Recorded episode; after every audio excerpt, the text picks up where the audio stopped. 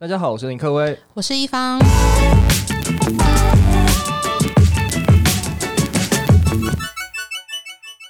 今天要来告诉大家，主题是为什么很多电商的老板都开始想说要用游戏化来经营社群。那游戏化经营社群有什么好处呢？其实简单来说，就是要让用户离不开你。那今天就会告诉大家蛮多这样子的内容。好，那我想要问一下克威，你平常有加入什么社群吗？其实有啊，其实我加入的社群应该就是像是 Facebook 的社团。那 Facebook 的社团其实就加入蛮多类似新创的社团，或是有很多像我自己喜欢游泳，我也会加入很多游泳的社团。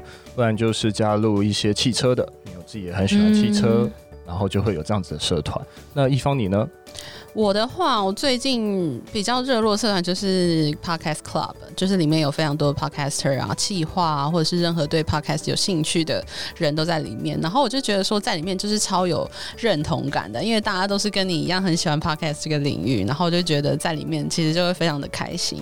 那我想要问你说，那你为什么会喜欢加入这些社团呢？其实我觉得加入社团最多的因素就是跟这些同温层圈的人一起。互相取暖吗？但是这样讲好像有点奇怪，但 是就是可能是互相的呃学习，互相的了解。等于说，其实上面会有蛮多跟你一样的人，像是你喜欢加入 Podcast 社团，就很多 Podcast 的人会在这里面。像是我喜欢加入游泳，那其实大家就会在里面有一些比拼的动作，大家可能会互相比较装备，可能说哎我今天有了蛙鞋，我今天有了什么东西，大概是有这样子的一个动作。哦、对啊，那个那个应该是海边游泳才会有蛙鞋吧？其实是啦，那但是在你一般在游泳池，其实对啦，除非你很专业在训练才会有蛙鞋，不然其实蛙鞋的程度其实不太高，是吗？那我们一开始讨论，透过社群这个部分，可以让很多的电商可以创造商机。那有什么样的例子，可以知道说是这样的一个操作方式吗？有啊，其实我们常常看到这样子的社群经营或是游戏化经营的方式。我觉得最好的例子应该就是一些宠物的电商，因为其实宠物的电商，像我知道有一些电商，它反而就是呃线上线下的 O2O，它反而就是手机里可以有一个虚拟的宠物，然后养在你的手机里。线上线下的串流或是游戏化的经营社群，其实还是要看领域。诶、那我们大学生很流行的 D 卡是不是也是这样的一个方式啊？是啊，其实 D 卡它第一就是 destination，所以其实就是用抽卡的方式去吸引大家来，呃，在上面有一个配对的效果，所以它其实也是非常典型的游戏化在经营社群，然后再带入更多更多的群众，然后一起在这里聚集在一起。好，那从这个 D 卡的例子。游戏化行销现在是非常夯的一个话题。那我们在你的文章上面也看到说，把社群当做一个游戏的一个平台去经营。那你会怎么解释这样的方式？其实我觉得社群跟游戏，当然它还是有密不可分的关系。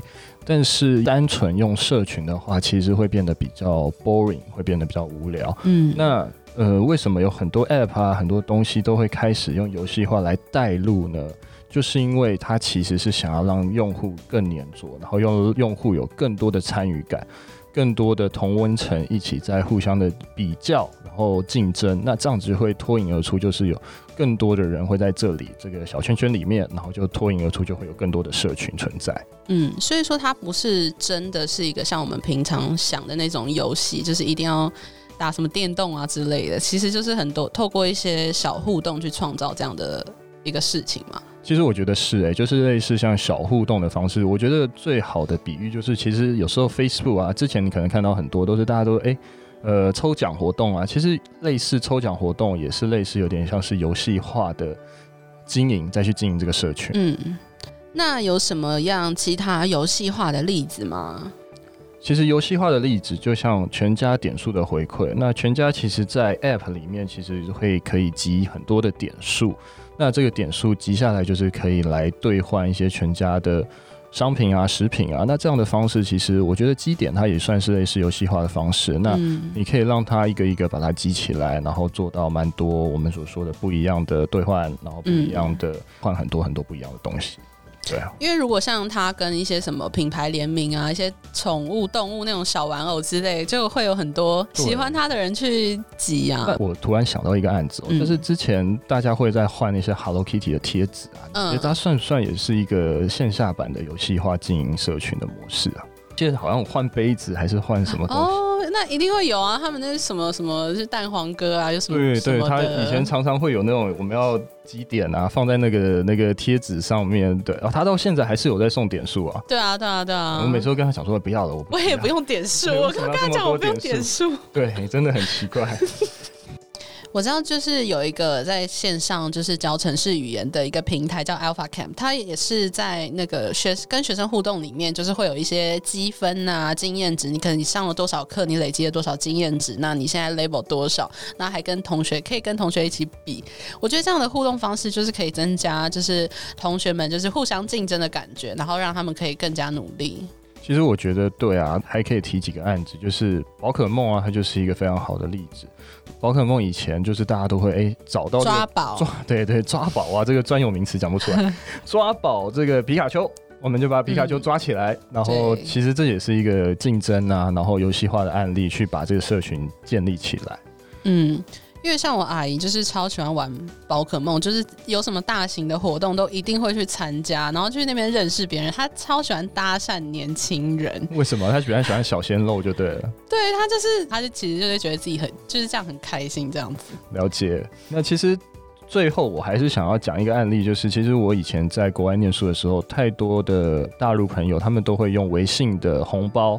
嗯，就送红包，嗯、其实其实这个送红包的概念，其实在微信上面已经非常的火药。那送红包其实就蛮好玩，像是好像近期接口他也有做过这样的事情，嗯、就是我们可以选，哎、欸，我要送红包给谁，然后就是用虚拟的，呃，在微信上面的微信的钱，然后然后直接送给我想要送的人。所以其实这个也算是一个非常好的我们所说的游戏化的案例，然后来做这样的事情。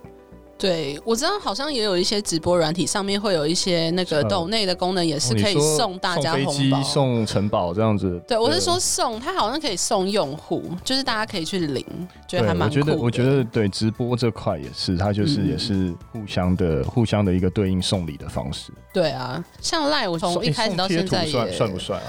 送送贴图感觉也是，常常就是之前就是很多人会送贴图啊，这是不是也是一个社群化的一个经营方式？如果一方送我一个熊大的贴图，我就知道他也喜欢熊大。那我觉得这就是吗？这就很游戏化的一个有同温层，我们有温度了，这样子。对，我常常看到同学就是买什么贴图，我跟着很想买。那哎、欸，那你会不会觉得说，哎、欸，这个人买了这个贴图，然后跟你撞贴图，你会不会觉得很很堵然，还是怎么样？我觉得我同学会觉得很堵然，因为我发现我刚刚买了一样贴图，然后用他的贴图之后，他就不跟我用同样的贴图，那就不用了，他就说啊，对啊。就是完蛋了，我撞到了，就对？对啊，其实我有这种感觉，我，我就想说，为什么要跟我用一样的贴图？你就不想用了？对，我就不想用了，就想要买它下一个贴图。你看，就是透过这种方式，然后就是让大家越来越一直买，一直买，一直买，对，就有竞争的效果。其他的话，像 Facebook，它之前就是在刚开始红起来的时候，其实是从开心农场开始的。那后来吸引了大家，就是上来玩这个游戏之后，然后就是继续的留在这个 Facebook 的。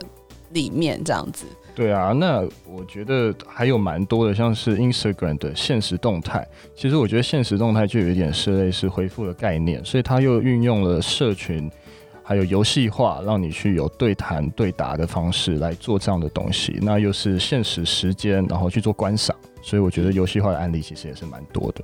对啊，像 Instagram 我也很喜欢，就是去按一些什么是否啊，或者是一些投票啊，啊或是干嘛，超爱的。还有例子就是像那个 Nike 的慢跑的那个 App，就是我看到很多朋友或者很多艺人，甚至是艺人，他们都会在那个网络上、社群上面分享他们今天到底跑了多少步，然后就拍一张照，然后好像很厉害。我觉得它也是一种游戏化的例子。我觉得是哎、因为我的 Facebook 啊，或者是 Instagram，有时候都会看到我的朋友们，他一直在绕操场，就会看到那个绿色的那个东西绕了非常多圈，然后我就可以知道说他到底有跑了多少。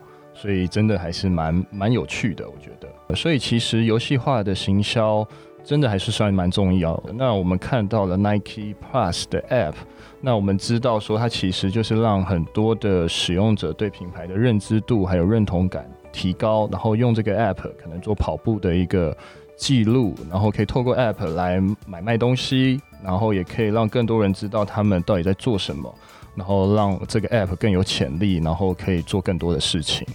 嗯，那你会觉得这些游戏化的行销方式可以解决掉什么样的问题吗？其实我觉得游戏化的社群，其实最终就是解决人与人之间的一些问题。因为其实社群就是如果只是在做一个社群网站，它其实还是偏的比较无聊。那如果说你去带动一些游戏的方式，不管是抽奖，不管是种菜，不管是抽红包，不管是做这样的事情，其实它是更多的互动。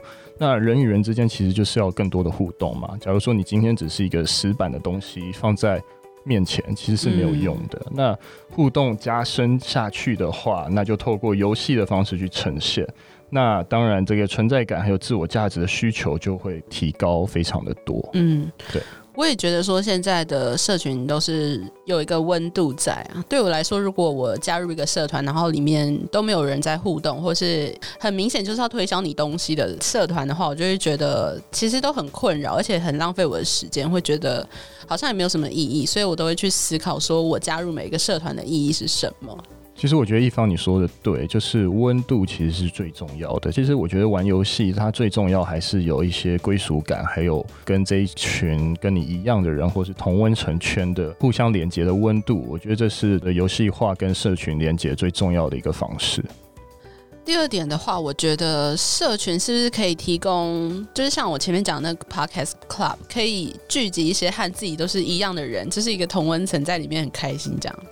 社群其实它建立的一定就是用户有一个一个的不同的独立的社交圈。嗯。那其实用户聚集在一起，那就像刚刚讲的，我们有同样的温度，它就是更 focus、更 niche 的把大家给。呃，圈在这里，然后你们可以一起做在做同样的事情，或讨论同样的东西。那你们每一个标签身上的标签都会是哦，可能我喜欢 podcast，嗯，可能我喜欢创业啊，喜欢创业，对，就就会有标签在上面。那大家都会有共同的话题，就是有这个温度存在，可以一起聊天。嗯嗯嗯，了解。其实游戏化中的即时回馈当然也是最重要的。我们我们看到很多游戏的经营都是想要激励用户，然后让用户参与在这其中。那我们所说的激励就可能是互相的评比，然后透过激励的方式去做徽章的动作，然后聚集社群的力量，然后让所有的使用者或是粉丝大家可以互相的竞争。就举例来说，就有点像是。之前的开心农场，你会知道说谁偷拔了你的菜，嗯，然后你会知道说谁可能这个这个这个农场种的菜比较好，那你会知道你的朋友谁比较厉害，谁可能装备很多，那这些东西其实都是让社群，然后又跟游戏化，等于说你可以在这个游戏里面看到你的朋友到底谁比较厉害，那这个这个方式其实就是很好的把大家圈在一起的方式。嗯，就是透过这样的方式，可以创造这个粉丝的粘着度，也可能可以让更多就是有商业盈利的行为这样子。对啊，对啊，一定的。所以其实最后游戏化的案例，其实还是可以带动电商的。那电商其实就是会透过蛮多的社群游戏的方式，增加温度，增加更多的呃粘着度，然后让所有的社群的人，或是让所有的消费者、使用者都可以粘着在这里。那呃，我们讲 Dcard 就是一个很好的案例，他把它聚集在这里，然后一起互相讨论，然后把这个产品脱颖而出，让大家知道说这个东西非常好。那它就是口碑的力量，还有社群的力量，把这样的东西推上去。所以这就是我们觉得社群还有游戏化是非常好的案例。那分享给大家，今天的讨论就到这边，谢谢大家的收听，我是林克威，谢谢大家，谢谢。